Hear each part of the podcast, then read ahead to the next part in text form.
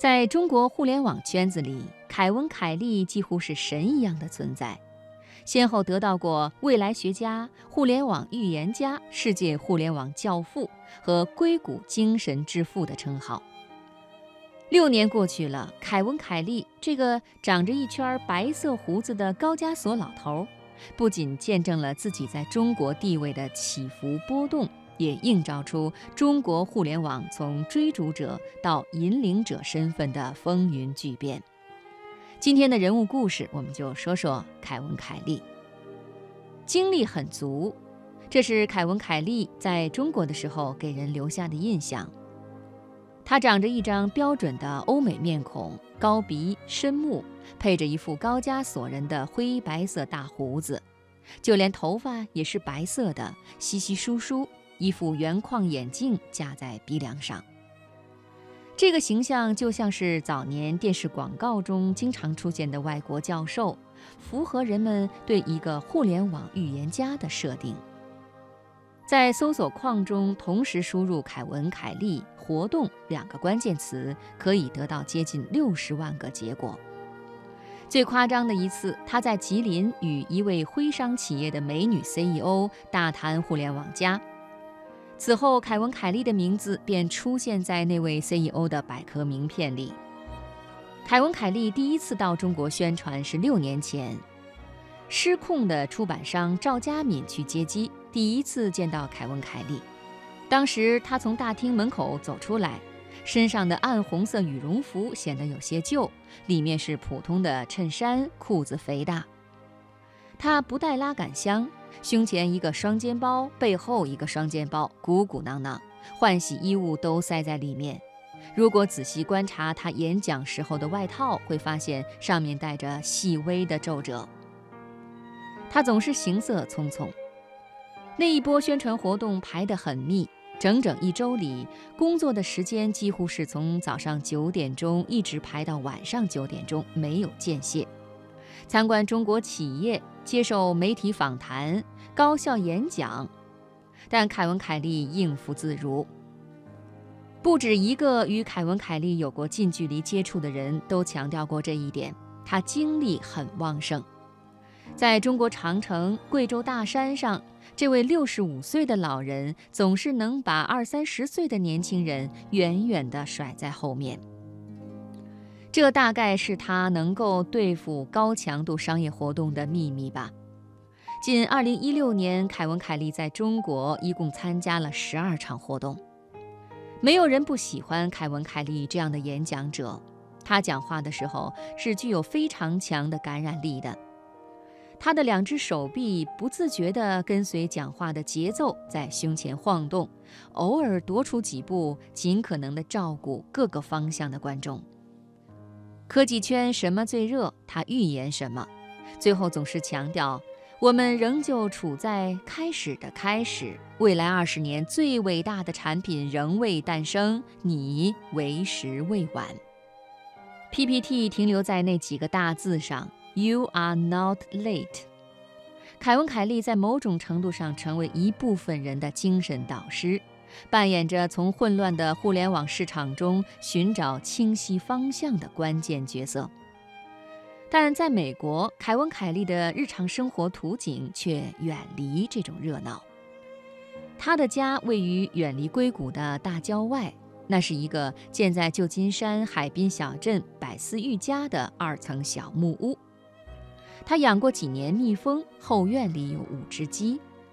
木屋外雾气缭绕，木屋内的书架上堆满了书。房间里除了机器人模型之外，还摆着乐高。这位以互联网先锋形象出现的人物，过着远离科技的生活。直到2010年，《失控》在中国出版，出版商邀请他来北京参加活动，他才购买了第一部智能手机和手提电脑。每天早上，凯文·凯利一边吃早饭，一边阅读纸质的《纽约时报》。他很少上网，自嘲是非常非常落后于时代的人。他没有经历过完整的大学教育，在二十岁那年，只身远赴亚洲，开始了六七年的游侠生活。尽管凯文·凯利没有在互联网公司真正工作过，但是不影响他对科技的热爱和思考。一九九四年，凯文·凯利的代表作《失控》在美国出版。他用了五百二十八页的篇幅，从生物学的角度阐述了自己对科技、社会和经济问题的思考。不过这本书实在是太厚了，在美国的销量不温不火。但收获了一些高知名度读者的肯定。长尾理论的作者克里斯·安德森在这本书出版的十二年之后，就称这是上世纪九十年代最具智慧的一本书。克里斯·安德森是《连线》杂志的前任主编、理论爱好者，而凯文·凯利是这本杂志的创始主编，这就像是同事之间相互问候。凯文·凯利的走红几乎踩准了每一个关键公司的关键节点。《失控》在中国出版前后，《连线》杂志上一篇名为《万维网已死》的文章，恰好在中国互联网圈引发热议。两个月之后，他们刚好把凯文·凯利请进中国。那一轮宣传结束后，失控的销量虽然没有明显的突然增加，大面积的媒体报道却让越来越多的人知道了凯文·凯利的名字。而针对他的一场新的商业运作正在悄然酝酿。那一年，互联网圈著名的三 Q 大战打响，腾讯与三六零的这场对抗中，受到了垄断的严肃指控。这一场公关大战让腾讯受伤，急需对外展示一个开放者的形象。负责这件事情的腾云团队想找一位国外作家和马化腾做一场对话，聊一聊互联网公司的垄断和开放。他们几乎想都没想就推荐了一个人——凯文·凯利。回溯凯文·凯利与中国互联网大佬的对话轨迹。二零一二年，他和马化腾的那一场对话是绝对的巅峰之笔。很多时候，主办方的话没说满，他却对提问者的用意心领神会。在与腾讯那场对话中，凯文·凯利不仅提出垄断在互联网行业只是暂时现象的看法，也适时地表达了对腾讯的肯定。我觉得腾讯是一家伟大的公司。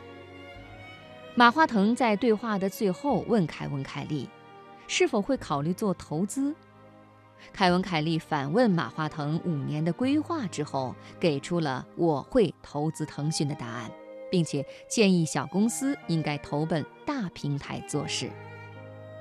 哪一个主办方不喜欢凯文·凯利这样的嘉宾呢？如今看来，那一场巅峰对话可以视作凯文·凯利在中国成名的转折点。继马化腾之后，李开复、王小川等相继邀请凯文·凯利参加活动，形式也包括与这位科技预言家对谈。围绕着凯文·凯利的一场渐渐失控开始了。然而，对于书迷而言，从失控到科技想要什么，再到必然，逐渐有人觉得有点不知所云的感觉。二零一六年十二月九日，成都市人民南路的锦江宾馆，这天下午，他用了一个小时的时间，详细分享了自己对于未来科技的预言：人工智能、虚拟现实和追踪技术。